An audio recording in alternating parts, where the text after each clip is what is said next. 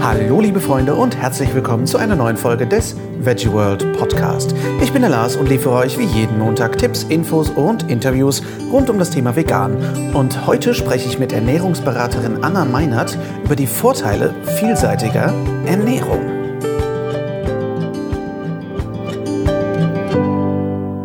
Schön, dass ihr eingeschaltet habt, ihr Lieben.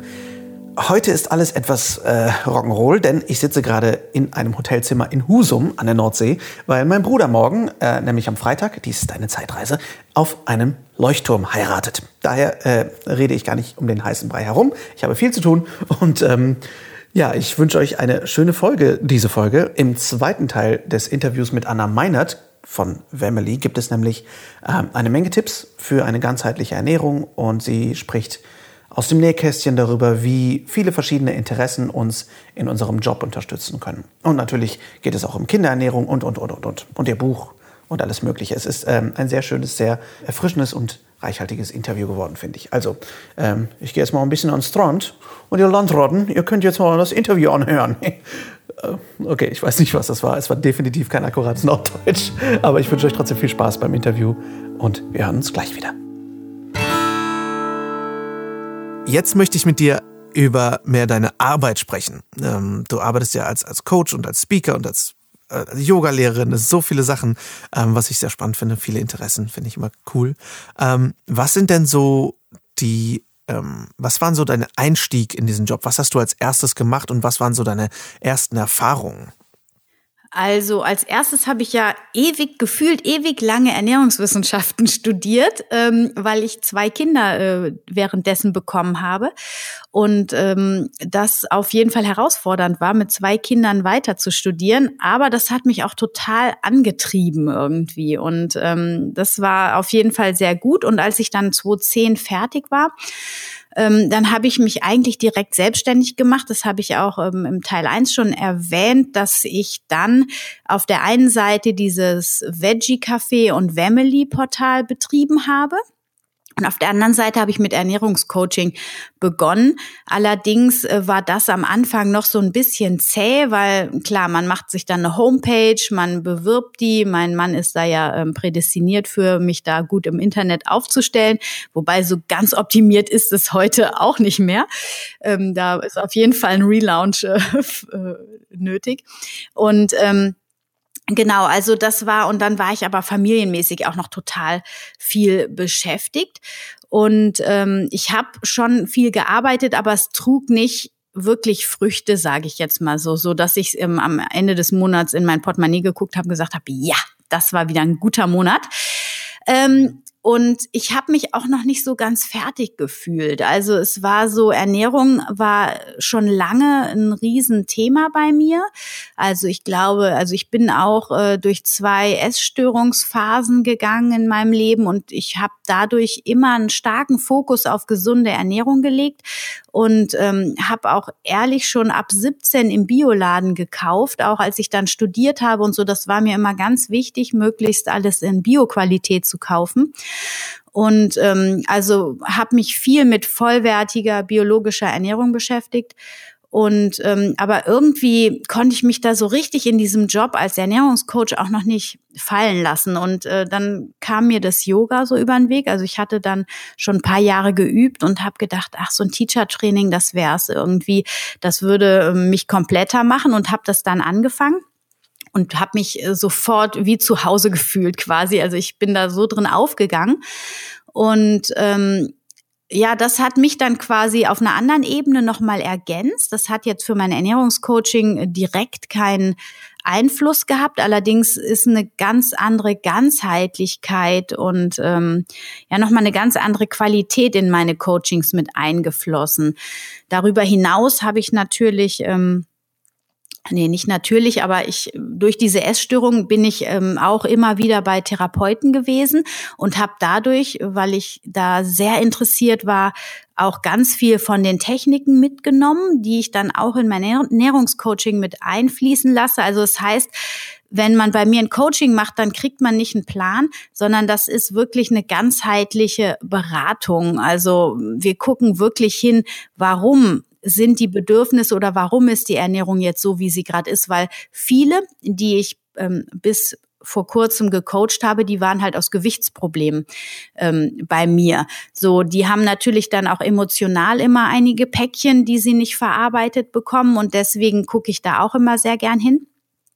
Und ähm, jetzt bewege ich mich so ein bisschen Richtung Profisport und eben die veganen Familien. Das sind so meine zwei Standbeine im Coaching. Und ähm, das Yoga unterrichten, ja, das hat mich so ein bisschen auf der einen Seite habe ich ja nach wie vor Artikel geschrieben für die Portale und dann später für den Blog.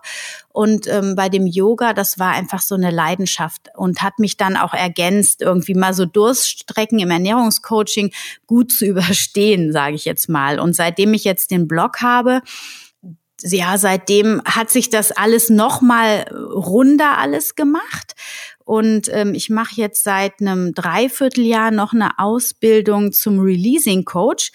Ähm, das ist nicht so eine bekannte Form, aber eine sehr, sehr effektive Heilungsmethode.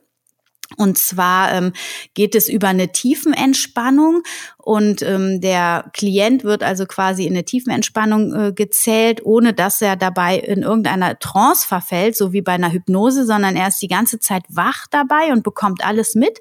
Und ihm werden dann zu seiner Thematik, die er dann erzählt, äh, Loslasssätze angeboten und in der Phase quasi, wo er diese Sätze formuliert, ist es dann so, dass ähm, sofort eine Entspannung im System entsteht und der Klient sich sofort freier und befreiter fühlt. Also es ist eine echt heftige Heilungsmethode, die auch mein Coaching noch mal runder macht. Also ich das Paket, was ich anbieten kann, wird immer größer, aber immer kompletter irgendwie, ähm, eben im Sinne von ganzheitlich. Und äh, das ja, erfüllt mich einfach total mit äh, Glück und Freude. Und ähm, ja, wie ich auch schon in meinem Podcast mal erwähnt habe, ist das einfach persönlichkeitsentwicklungstechnisch da auch einfach ganz viel sich gerade bewegt. Und das ist einfach total schön und macht einfach total viel Spaß. Das glaube ich. Ich finde es vor allem sehr wichtig als Coach, was ja irgendwie eine Form von Lehren natürlich ist, von Lehrer ist, niemals aufhört zu lernen und gerade so die, die Palette und die, die Zutaten, die man in der Küche hat, sich quasi immer, immer mehr erweitert, um das jetzt mal die Küchenmetapher zu nehmen. Ähm, das finde ich deswegen sehr spannend. Ähm, gerade wenn du ja sagst, so dieses Release, Training, ähm, was ja sich noch mehr mit Ursachen vielleicht noch beschäftigt. Ähm, warum Menschen auch so essen, wie sie essen, finde ich super spannend. Ähm, ich kann mir vorstellen, dass das sehr tränenreich abläuft, teilweise solche, solche Sitzungen. Ähm, ja, das stimmt. Also jetzt nicht in meinen Ernährungscoachings, weil ich mit dem Releasing bislang noch nicht gearbeitet habe und und es muss auch gar nicht sein. Ne? Also es würde jetzt zum nee, Beispiel klar. schon helfen, wenn wenn du sagst, ich habe jetzt irgendwie, ich bin jetzt super sauer und ah, ich bin so wütend innerlich, wenn du dann für dich äh, einfach sagst, ich lasse los die Wut, dass ich hier gerade im Stau stehe oder so und dann tief einatmest, also de, wichtig ist, dass es verbunden mit der Atmung äh, funktioniert und äh, das hilft dann schon. Das kann man für sich selber mal ausprobieren und das ist tatsächlich, selbst wenn man nicht in so einer tiefen Entspannung ist, hilft es einem schon in die Entspannung zu kommen irgendwie. Es ist sehr interessant. Und auf dieser Ebene kann man dann eben in Ernährungscoaching Coachings das auch mit einbeziehen. Da muss man je, nicht jemanden direkt äh, auf die Liege legen. Nee, klar, das stimmt. Aber ich finde es super, wie sich das ergänzen kann. Was sind denn so die, die Themen, mit denen die Leute wirklich am häufigsten zu dir kommen? Du hast eben schon gesagt, wegen Gewichtsproblemen, aber was ist so das, das Hauptthema, was, was dich mit den meisten Klienten beschäftigt? Also ähm, im veganen Bereich oder für alle die, die dann eben Interesse haben, sich vegan zu ernähren, ist es ganz klar, wie kann ich mich ausgewogen vegan ernähren, damit ich keine Mangelzustände hervorrufe auf Dauer. Das ist immer das größte Thema. Dann natürlich auch, welche Supplemente muss ich nehmen, damit ich gesund bleibe. Also beim Vegansein ist es ja natürlich das bekannte B12 aber auch Vitamin D in Kombi mit K2 ist eine wichtige Substitution. Und äh, Omega-3-Fettsäuren sollte man auf jeden Fall im Bluttest auch mal anschauen und ähm, gegebenenfalls supplementieren oder zumindest darauf achten, dass man genug Omega-3-Fettsäuren äh, zu sich nimmt, weil da hapert's bei den meisten. Absolut. Ähm, was ist, ähm, das ist vielleicht für, für einige Hörer spannend, viele haben schon Vitamin D gehört. Warum in Verbindung mit K2? Genau, also es ähm, war ja ganz lange oder so ein Glaube oder auch äh, das wurde so transportiert, dass man, wenn man zu viel Vitamin D aufnimmt, dass man da eine Überdosierung äh, in eine Gefahr kommt, dass man das überdosiert.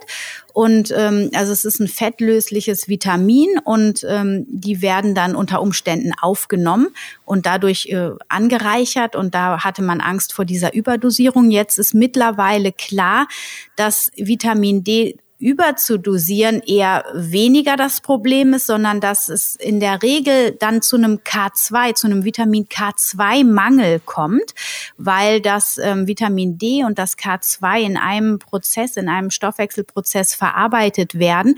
Und je mehr Vitamin D ich zu mir nehme, desto mehr K2 brauche ich. Und wenn ich das aber nicht mitliefere, dann komme ich in K2-Mangel. Und das bringt dann viele Symptome, die eben dem Vitamin D3 als Überdosierung irgendwie ähm, angeheftet wurden. Aber das ist auch, also ich habe es jetzt auch noch nicht so lange in meinem ähm, Bewusstsein. Das wurde ganz lange überhaupt nicht ähm, ja beschrieben oder auch äh, besprochen dieses Thema. Und es wird jetzt aber immer breiter. Also das ist sehr wichtig, gerade wenn man Vitamin D regelmäßig und auch immer mal wieder in hohen Dosen zu sich nimmt. Hm. Und was sind, ähm, abgesehen von Supplementen, Vitamin D und K2 Quellen so in der Nahrung, die du empfehlen könntest? Äh, also Vitamin D kriegt man ja nur in Anführungsstrichen über die Sonne, also was ja schon super ist.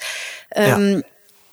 Aber äh, also im Winter gibt's für gerade für Veganer und Vegetarier keine Quellen für Vitamin D. Ansonsten hat man da so Fischöle, ähm, Öle, Ne, das ist ja das meiste für Vitamin D. Und äh, K2, das ist äh, Vollkorngetreide in jedem Fall. Und ähm, Nüsse bin ich mir gerade gar nicht sicher. Auf jeden Fall im Getreide haben wir es mit dabei. Aber äh, ich würde es auf jeden Fall auch supplementieren, wenn ich Vitamin D supplementiere. Was ist denn ähm, für dich, was sind so die, abgesehen von vielleicht Supplementen, was sind die häufigsten ähm, Fehler, die Familien so machen, wenn sie anfangen, vegan zu leben? Mm, also ich empfinde das häufig so, dass sie sich nicht abwechslungsreich genug ernähren. Ich meine, Kinder, die haben noch eine gute Intuition in der Regel. Die haben dann mal eine Phase, wo die nur Nudeln essen eine Woche oder nur Kartoffeln. Das darf man auch ähm, tolerieren und ähm, man sollte das aber im Auge behalten, dass das dann wirklich nach dieser Phase auch in eine andere Phase übergeführt wird. Ähm, und ja, ich habe auch schon viele Familien getroffen, die sagen, ja, ähm, das Kind, das wird das schon wissen, was es braucht. Und auf der einen Seite stimme ich dem immer zu, aber auf der anderen Seite, wenn man die Dinge nicht anbietet und auf dem Tisch hat und die Kinder die nicht sehen, dann haben sie manchmal auch nicht so ein Verlangen, weil sie diese Vielfalt der Lebensmittel noch nicht kennen. Und bei mir zum Beispiel, und das ist auch das, was ich immer empfehle, ist, dass ich verschiedene Nüsse und Kerne mal angeröstet, mal roh auf dem Tisch stehen habe, so dass wenn die Kinder in die Küche kommen und die haben Hunger, die, ähm, dass sie auf jeden Fall immer Nüsse und Kerne da stehen haben und ähm, auch gerne morgens vorbereitet schon, wenn man das Frühstücksbrot macht, ähm, weiß ich nicht, Rohkost in Dosen schneidet und auch Obst in Dosen schneidet und das dann eben am Tag auch immer wieder auf dem Tisch stehen hat, so dass die Kinder da dann wirklich nach Belieben reingreifen können, weil die kommen ja ganz häufig, also so kenne ich das von vielen, aber auch von mir, oder unseren Kindern, die kommen in die Küche und dann suchen die und wenn die nichts finden, dann ist der erste Gedanke mal, ich will was Süßes. Aber wenn die dann da ein Obst stehen haben oder ein Gemüse, dann greifen die da erstmal rein und dann kommt auch die Frage nach diesen Süßigkeiten nicht immer so stark. Also das ähm, auf jeden Fall als Tipp, dass man immer eine gute Vielfalt, am besten saison- und regional abhängig ähm, dem Kind anbietet. Das finde ich einen sehr, sehr guten Tipp. Ähm, vor allem, weil ähm, ich letzte Woche noch auf dem äh, Plant-Based Symposium live war und da ja auch in einem Vortrag von Nico Rittenau wieder durchkam, wie wichtig das ist, Nüsse und Obst genug zu essen, weil das einfach äh, eine die mit zwei der häufigsten ähm, Gründe sind für frühzeitige Mortalität, dass Menschen zu wenig Obst, zu wenig Nüsse essen. Also ähm, ja. gerade Nüsse gehen, glaube ich, bei uns total unter, weil die Leute immer denken, oh, Nüsse enthalten aber Fett, was ja gut ist. also, ähm, und das ist, äh, glaube ich, echt total wichtig. Und auch gerade Kerne, ne? das ist, ähm, wird auch ganz oft übersehen. Und vor allem, äh, was ich super finde, was du sagst, ist, dass man es ihnen anbietet, dass die es überhaupt wissen, dass es das gibt. Also wenn ich überlege, bevor, ähm, bevor meine Frau mit mir zusammen war, hat die noch nie in ihrem Leben Bohnen gegessen. Ich denke, wie, oh. wie kann das sein? Wie kann das sein? So, ähm, aber die hat noch nie, noch nie in ihrem Leben grüne Bohnen gegessen gehabt. Und ähm, ja. all solche Sachen. Ich glaube, man muss einfach diese Vielfalt anbieten, damit die Kinder überhaupt wissen, was es gibt. Und dann können sie immer noch entscheiden, ob sie es mögen oder nicht. Und auch das verändert sich ja. Ich meine, wie viele Kinder mögen keinen Brokkoli und später mögen sie Brokkoli und, und, und. Ähm, Finde ich einen sehr, sehr wichtigen Tipp. Ach so, entschuldige. Also was auch immer gut hilft, sind Dips. Also gerade bei Rohkost kann man auch, wenn man einen guten Dip auf den Tisch mitstellt, das lieben Kinder, lieben einfach Fingerfood. Also selbst wenn die nicht so, ähm, ja, wenn die nicht so gerne Gemüse essen, aber mit Dip ist immer was anderes. Ja, absolut. Vor allem richtig ah, guter Dip. Ich habe äh, vor zwei Tagen eine hervorragende ölfreie Mayonnaise gegessen. Die war der absolute Burner.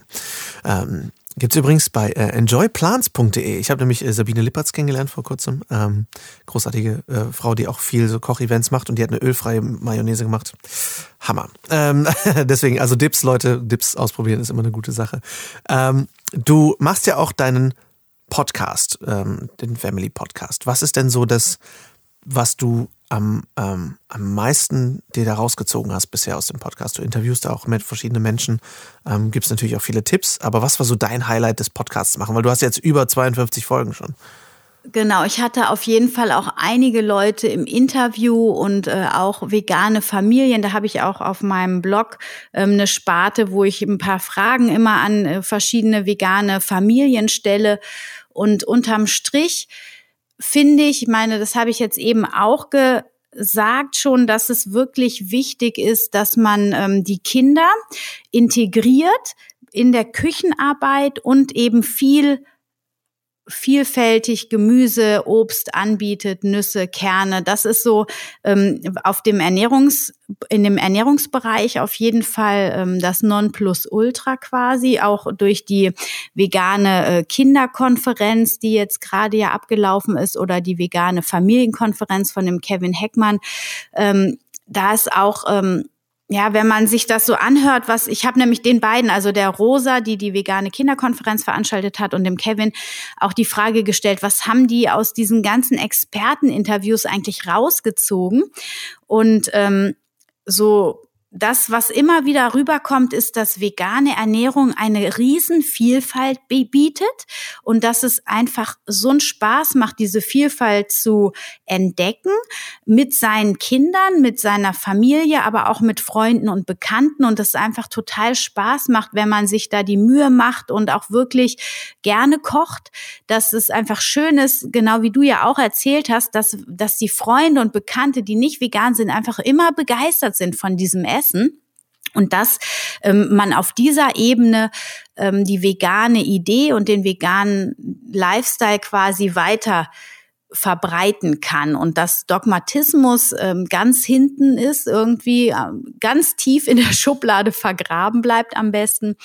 Also das sind so ähm, die Dinge, die mir so am stärksten im Kopf behalten. Also diese Vielfalt und diese, diese Freude beim Kreieren von Essen so ähm, das finde ich eigentlich am wichtigsten. Und was ich natürlich, ich selber jetzt noch in den Podcast-Folgen immer wieder ähm, bespreche, ist natürlich, ähm, wie gehe ich mit kritischen Nährstoffen um? Das ist auch immer ein Riesenthema, wie ich finde. Und da kann man nicht oft genug drüber sprechen. Dann gehe ich tiefer aufs Kalzium, aufs Vitamin D, ähm, auf Eisen und gebe dann quasi Tipps, wo die besten Lebensmittel sind, die, die man täglich oder regelmäßig essen sollte, wo die höchste Nährstoffdichte drin sind. Und ähm, die kann ich jetzt auch mal so noch on top geben, was ähm, total wichtig ist, sind natürlich Kerne und Nüsse, habe ich jetzt schon gesagt. Das sage ich auch tausendmal sehr gerne, weil Wiederholung, das, das brennt sich dann auch ins Gehirn. Und dann aber auch solche grün, also grüne Gemüsesorten, aber allen voran Brokkoli. Ähm, in der Michael Greger, der schreibt in seinem Buch ähm, How Not to Die, es gibt so ein paar Lebensmittel, die man wirklich täglich essen sollte, um lange gesund zu bleiben, aber auch um Krebs zu ähm, vorzubeugen. Und da gehört also Brokkoli dazu, da gehören Leinsamen dazu, da gehört Soja dazu und da gehört noch eine vierte Sache. Ähm, Ah, die ist mir letztes Mal schon nicht eingefallen. Ich muss es noch mal lesen. Ich weiß es nicht. Auf jeden Fall. Also es gibt so diese drei sind auf jeden Fall ganz wichtig und dann Nüsse, Kerne. Was ich auch immer wichtig finde, ist grundsätzlich halt saisonal und regional, weil wir ähm, mit unserer Umgebung verbunden sind energetisch. Das heißt, wo ich lebe, ähm, da wachsen genau die Pflanzen, die für meinen Körper richtig und wichtig sind und genau eben auch in dem Zeitraum. Deswegen ist es halt so wichtig, sich saisonal und regional zu ernähren und ähm, weil äh, also einmal deswegen, weil ich energetisch mit der Umgebung verbunden bin, aber auch weil natürlich das Obst und Gemüse dann reif geerntet wird und also wenn ich jetzt hier ähm, am Mittwoch zum Markt gehe, dann wurde morgens das Gemüse geerntet und am Mittag ist das bei mir auf dem Tisch. Das heißt, es ist, hat volle Lichtintensität gekriegt bis zum letzten Reifungspunkt. Alle Vitamine, alle Mineralstoffe konnten sich wunderbar bis zum Schluss ausbilden. Wenn ich aber Bananen aus Übersee habe, die werden grün geerntet. Da ist mit den Vitaminen, die eigentlich drin sein sollten, wahrscheinlich höchstens die Hälfte drin, weil die eben nicht zum optimalen Reifezeitpunkt geerntet wurden. Äh, mal abgesehen von der CO2-Geschichte und alles. Aber genau, also das äh, ist so meine Quintessenz quasi aus meinen Podcast-Folgen und dem, was ich so weitergebe. Finde ich Finde ich sehr super. Ähm, ich finde es mit dem saisonal regional auch total wichtig. Ähm, etwas, was ich noch viel mehr lernen muss, definitiv. Äh, aber was einfach so wichtig ist, alleine was die, die natürlich den CO2-Ausstoß angeht, was die, die, die, Verhältnisse angeht und natürlich auch was so die Arbeitsbedingungen in den entsprechenden Ländern angeht. Ähm, Habe ich mit dem Dirk Meyer vor Ewigkeit mal gesprochen, von wegen Chiasamen und Leinsamen, dass Leinsamen auch so viele ähm, Lebens, äh, so viele Nährstoffe enthalten, die auch Chiasamen enthalten. Aber Chiasamen müssen um die halbe Welt geflogen werden. Das heißt, man muss nicht immer zum Chiasamen greifen. Ähm, Finde ich, finde ich ganz, ganz wichtig. Ähm, mit dem Markt ist es so, dass ich äh, das auch schon anders erlebt habe, weil wir, als wir unseren Imbisswagen hatten, auch vom Großhändler äh, Gemüse gekauft haben.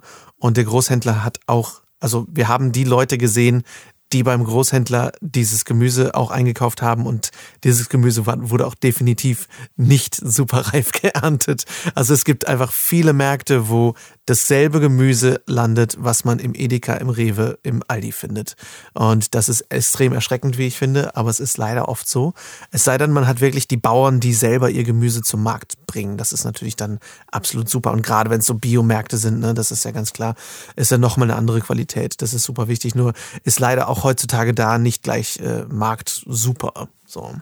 Äh, Gebe ich dir absolut recht und ich bin da wahrscheinlich so ein bisschen ähm, ja äh, gut, ja, ich weiß es nicht, ich bin da äh, bei unserem Demeterhof, Biohof Bursch hier äh, in Bornheim, da bin ich nämlich ein paar Mal gewesen, habe mir die ganzen Prozesse angeguckt und deswegen, also äh, das ist ein Demeterhof und äh, bei dem kaufe ich dann halt. Also von, du, ich gebe dir absolut recht, äh, man muss auch da kritisch sein und ich bin auch nicht für konventionelle äh, Marktstände, ähm, weil die eben tatsächlich auch oft Billigprodukte haben dann und äh, die sind auch aus Spanien, Italien, weiß ich wo. Also da sollte man auch noch mal kritisch hinschauen. Da hast du absolut recht. Ja, ähm, was ist denn so? Ähm, ah, übrigens, was ich noch auch noch sagen wollte, was ich super finde, was du angesprochen hast.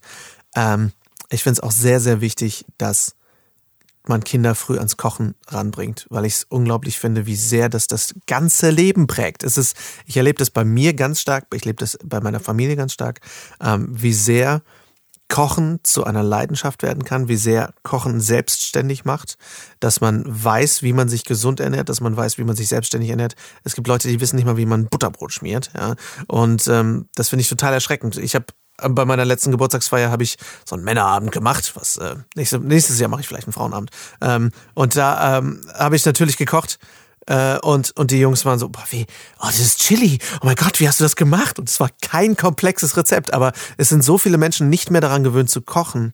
Und ich glaube, dass das ganz viel Lebensqualität liefert und ganz viel Selbstständigkeit und eben auch ähm, eine, eine, ich sag das ganz blöd, eine Fähigkeit zu genießen.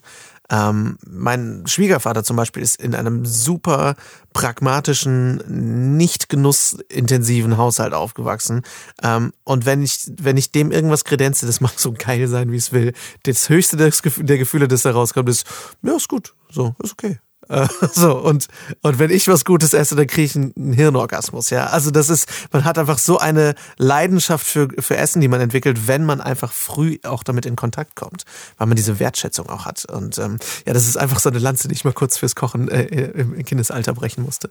Das finde ich nämlich super duper wichtig ähm, gebe ich dir äh, super recht. Und es ist halt auch ein guter Trick, um Ge ähm, Gemüsemuffelkinder quasi an Gemüse zu bringen. Weil wenn die das selber zubereiten, dann wandert erstmal das ein oder andere Stück automatisch in den Mund und ähm, die essen es tatsächlich und es schmeckt ihnen besser. Also ähm, das ist ähm, auch immer so ein Tipp, den ich mitgebe, dass man die Kinder einfach mit einbezieht. Oder man kann ja zum Beispiel auch Sachen wie Pfannkuchen äh, gesund machen, indem man den Zucker durch Ahornsirup ersetzt ersetzt und dann frisch gemahlenes Dinkelmehl nimmt und ähm, da kann man einfach ganz viel wertvolles Wissen auch den Kindern nochmal vermitteln. Da gebe ich dir absolut recht. Das ist ein sehr schönes Tool.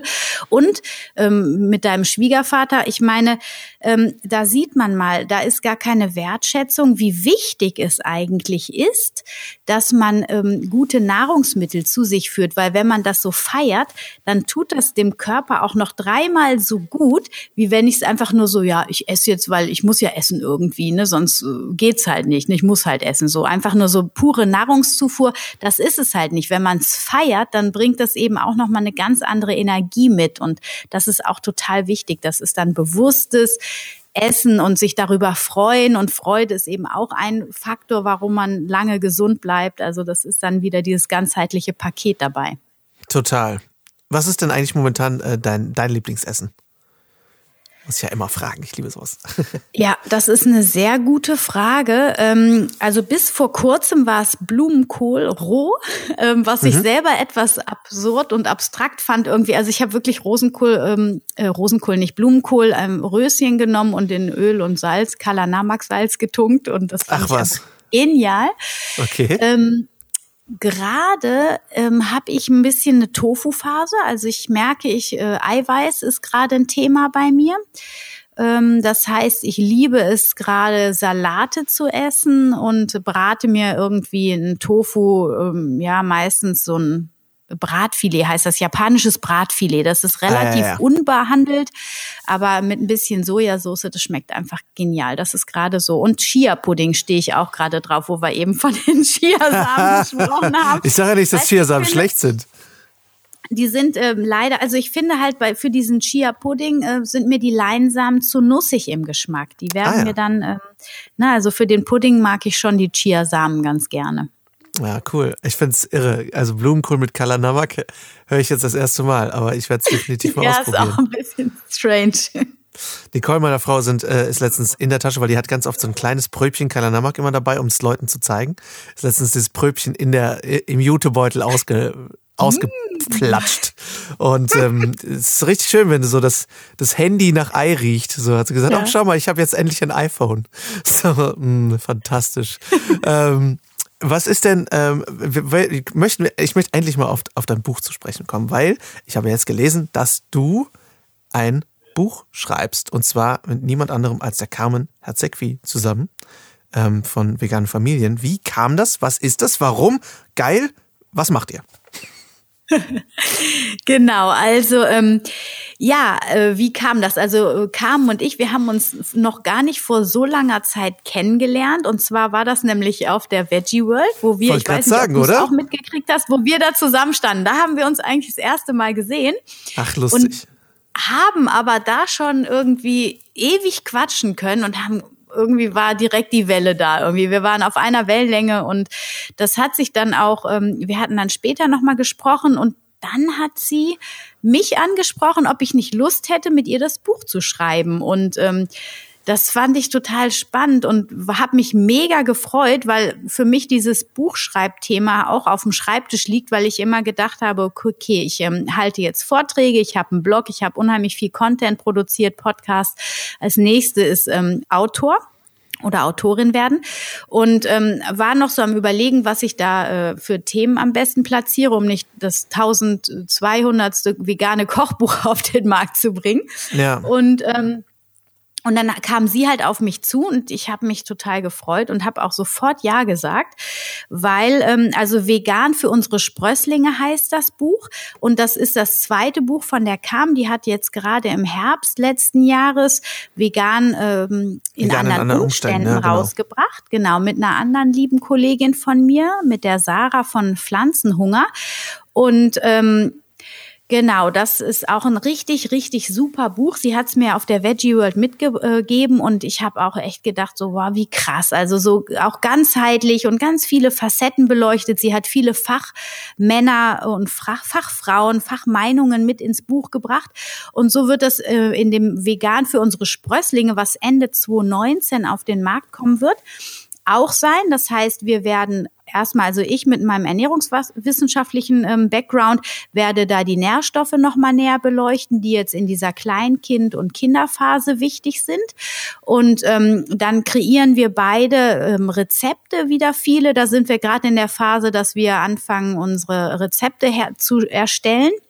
Und wir haben auf dem ähm, Wetschmed, wo wir beide zusammen auch waren, viele interessante Fachmenschen quasi gewinnen können, die mit in das Buch reinkommen und ihre Meinung zu dem Thema und auch ihre Erfahrung. Also wir haben einen vegan oder eine Kinderärztin, die mit veganen Kindern arbeitet. Wir haben eine Heilpraktikerin, die ähm, Jen Fuchs, die kennst du vielleicht auch. Ähm, aber auch ähm, ja die Kinderärztin ist Leila äh, Mason Mason, die lebt allerdings in Australien und ähm, ja, wir haben Nico Rittenau, das ist noch nicht so ganz klar. Also er hat gesagt, er macht super gerne, aber er will sich vorher das Skript angucken, was natürlich ja, ähm, auf jeden Fall verständlich ist. Aber also es werden noch an, einige mehr mit reinkommen und ähm, so dass wir quasi da wieder so ein Rundum-Paket schnüren. Es ist auch wieder ganzheitlich gesehen quasi auch thematisch. Die Rezepte sind echt gut zusammengestellt.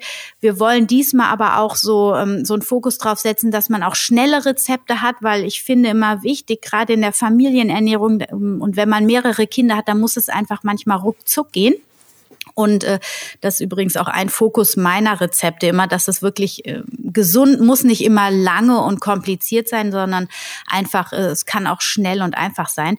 Und ähm, ja, ich freue mich total auf dieses Buch und wir sitzen jetzt schon dran und skypen andauernd ähm, und, und kreieren das Buch und es macht einfach super Spaß und äh, wir sind da echt auf einer Ebene und es war auch sinnvoll quasi unsere Power. Wir sind ja für die veganen Familien quasi, ähm, was die Beratung angeht, schon ja, also wenn man zumindest googelt, dann sind wir da zu finden. Es gibt noch so zwei, drei andere, aber ähm, das war gut, dass wir unsere Power quasi äh, zusammenschnüren. Macht auf jeden Fall total Sinn, finde ich auch. Vor allem finde ich es sehr cool, immer so Ping-Pong zu arbeiten. Ne? Mit einem anderen Autor ist es einfach, da kommen ja ganz neue Ideen ja. raus, äh, die man sonst so gar nicht hat. Ja. Und das Gute ist, ihr, ihr kickt euch gegenseitig an. Das heißt, man denkt sich nicht irgendwann, ach, vielleicht lasse ich es auch mal kurz schleifen. So, ihr müsst euch gegenseitig ein bisschen pushen. Das ist super. Genau. Ja, es macht einfach echt irre Spaß. Jedes Mal, wenn wir geskypt haben, dann hängen wir beide wieder dran und schicken uns dann gegenseitig Rezeptfotos oder was auch immer und unsere Ideen. Und das ist echt super. Das stimmt. Also zu zweiten Buchschreiben ist für mich jetzt auf jeden Fall ein super Einstieg. Super cool. Ich wünsche euch viel, viel Spaß weiterhin damit und auf jeden Fall viel Erfolg. Äh, aber ich, ich sage nur, genießt den Weg auf jeden Fall, denn der ist ja trotzdem das Ziel, auch wenn man so denkt, 2019, wann kommst du endlich? So. Ja. ähm, nee, alles gut. Ähm, was ist denn, ähm, ich, das klaue ich einfach mal von dir, was ist denn gerade so dein Lieblingsbuch oder ich sag mal, was hat dich als letztes angekickt? Das muss jetzt kein Buch sein. Was hat dich als letztes so richtig inspiriert, wo du sagst, boah, geil, ich muss irgendwie das muss ich jetzt starten? Ähm, das sind fast zwei Fragen, weil ähm, angekickt, äh, da hätte ich jetzt schon direkt die Antwort gehabt, aber das muss ich jetzt starten, ist nochmal was anderes. Okay, dann, dann, dann, teilen wir die Frage. Ähm, was hat dich angekickt? Genau, also ankicken tut mich gerade ähm, äh, auf jeden Fall alle Bücher von Gespräche mit Gott. Mhm. Äh, die habe ich jetzt nach zehn Jahren nochmal rausgekramt. Die ersten beiden Teile gibt's auf, äh, Hör, äh, auf Audible als Hörbuch. Mega genial. Ich lese gerade das fünfte. Ähm, und ähm, das inspiriert mich kolossal und ähm, hat natürlich beruflich gesehen nichts, äh, so gesehen nicht direkt was mit mir zu tun. Muss ja auch nicht immer. Wir bestehen ja auch noch was aus was anderem als Beruf. Genau, und das, äh, was mich kickt, das ist tatsächlich diese Arbeit an dem Buch. Das hat bei mir nochmal so einen ähm, Kick, so dass ich jetzt denke, boah, ich habe erstmal für ganz viel Geld quasi Nüsse bestellt. Okay. und gedacht, so, jetzt mache ich mal ein paar tolle Rezepte. Also ich habe so richtig Bock, neue Rezepte. Ich meine, ich kreiere sowieso jeden Tag neue Rezepte, aber ich schreibe die halt in der Regel nicht immer auf. Ja. Ähm, und ich habe jetzt einfach so Lust zu kochen und ähm, das schön zu machen, Fotos zu machen und so. Also das ähm, ja, wie du schon an meiner Stimme vielleicht ja, hörst, das, das begeistert mich gerade total. Ja, das äh, finde ich super. Ich finde eh so das Experimentieren, diese Aufgabe, okay, ich habe das, hab, mach das irgendwie mit einem Ziel, ist nochmal was ganz anderes als, okay, ich koche heute einfach mal irgendwas. Das, das finde ich total super. Ich habe, wir haben gestern einen ähm, Film gesehen, Kiss the Cook. Ähm, wo halt viel gekocht wurde in dem Film, wo ich dachte auch, ah, oh mein Gott, ich muss wieder kochen. Ich muss kochen. Das ist, äh, es ist finde ich, mega inspirierend. Ich habe den, glaube ich, auch letztens gesehen. Der ist auf jeden Fall, das hat mich auch total inspiriert. Ja, das macht Spaß, ja, wenn man sowas dann auch noch sieht. Hm? Vor allem, weil ähm, ich bin eigentlich nicht so der Fine Dining Typ, aber diese diese Liebe, mit der so Teller angerichtet werden und so ein bisschen diese Finesse, finde ich schon ja. äh, ganz schön geil. Und das dann teilweise so in so Streetfood umgesetzt, finde ich absolut großartig. Total gut. Ja, mega Film. Voll. Ähm, was sind denn so deine Zukunftspläne, abgesehen von dem Buch? Wie, wie sieht so dein, letztes, dein, dein nächster Teil 2018 aus? Ja, das ist auch eine schöne Frage. Also ich möchte mich mehr im Profisport etablieren. Da habe ich äh, Bock drauf, quasi die äh, Profisportler ein bisschen mehr in die vegane Ernährung äh, zu bringen. Da hoffe ich, wird sich jetzt ähm, eine Tür öffnen. Und ähm, da freue ich mich sehr drauf. Und ansonsten, ja, einfach das, was ich eigentlich schon angefangen habe, noch mehr zu forcieren, nämlich Vorträge und Workshops zu halten. Allerdings nicht nur auf der Ernährungsebene, sondern auch auf der Yoga-Ebene. Also ich mache zum Beispiel ähm, demnächst für Yogalehrer einen Yoga-Stimm-Workshop mit einer Stimmtrainerin zusammen, was ich super spannend äh, finde. Und ähm, auch äh, das Thema Yoga und Ernährung zusammenzubringen. Also ich möchte noch mehr in den Yoga-Ernährungsbereich, so dass ich in die Teacher-Trainings reinkomme, so eben um über vegane Ernährung zu sprechen. Also definitiv weiter die vegane Ernährung ähm, in die Welt tragen. Super, ich glaube auch, dass das sehr wichtig ähm, ist einfach diese, wieder ganzheitlich diese Sachen zu verbinden, ne? auch Körper, Stimme. Ähm, und weil Stimme ja auch ganz viel ausmacht, was das Selbstgefühl angeht und wie man sich raus präsentiert und, und aber eben auch die Ernährung, finde ich sehr, sehr schön. Liebe Anna, ich danke dir sehr für dieses wundervolle Interview, was ja so reichhaltig jetzt geworden ist, dass wir es in zwei Teile teilen mussten. Finde ich ganz fantastisch. Und ähm, ich hoffe, wir, wir quatschen irgendwann demnächst wieder. Ich hoffe, wir sehen uns demnächst mal wieder und äh, wünsche dir einfach viel, viel Spaß für die Zukunft. Ja, vielen Dank, lieber Lars, für den Raum, den du mir gegeben hast, den du hier geöffnet hast. Und mir hat es auch super Spaß gemacht und ich freue mich auf jeden Fall, wenn wir uns bald sehen oder hören. Vielen herzlichen Dank, liebe Anna, für dieses fantastische Interview. Ich bin sehr gespannt, wann ich dich das nächste Mal vom Mikro habe, denn äh, ich muss sagen, es macht immer sehr viel Spaß, mit dir zu quatschen. Alle Infos zu Anna Meinert und ihrer Arbeit bei Family gibt es natürlich in den Show Notes, wo ihr selbstverständlich auch das Rezept für Sabine Lipperts ölfreie Mayo findet, das ich eben erwähnt habe. Die lohnt sich total, die ist unfassbar lecker. Nächste Woche spreche ich, wie ursprünglich angekündigt, dann auch endlich mal mit Fabian Schwarz von Gate Infected Fashion. Ähm, Habe ich ein bisschen aufgeschoben, sorry, das ähm, passiert manchmal. Dieser Sendeplan ist auch ein bisschen Rock'n'Roll. Bis dahin schreibt mir gerne wie üblich eure Fragen und Gedanken an lars at veggieworld.de. Ich freue mich über jede E-Mail und schaut sehr gerne auf unserer Homepage vorbei. Unser Blog auf veggieworld.de hat momentan zum Beispiel Tipps für Männerkosmetik, was ein Thema ist, Leute. Also versucht zum Beispiel mal plastikfreies veganes Männerdeo zu bekommen. Ey. Das ist äh, nicht so einfach. Das Plant-Based Symposium Live war übrigens nicht vor einer Woche, wie ich im Interview gesagt habe, sondern es ist schon etwas länger her. Dafür gibt es bald alle Vorträge des Symposiums im Internet zu schauen. Ich freue mich sehr auf nächsten Montag. Haltet die Ohren steif, folgt uns sehr gerne auf Facebook und Instagram, wenn ihr möchtet. Alles in den Shownotes verlinkt, selbstverständlich. Eine schöne Woche wünsche ich euch. Vielen Dank fürs Zuhören und ciao, ciao.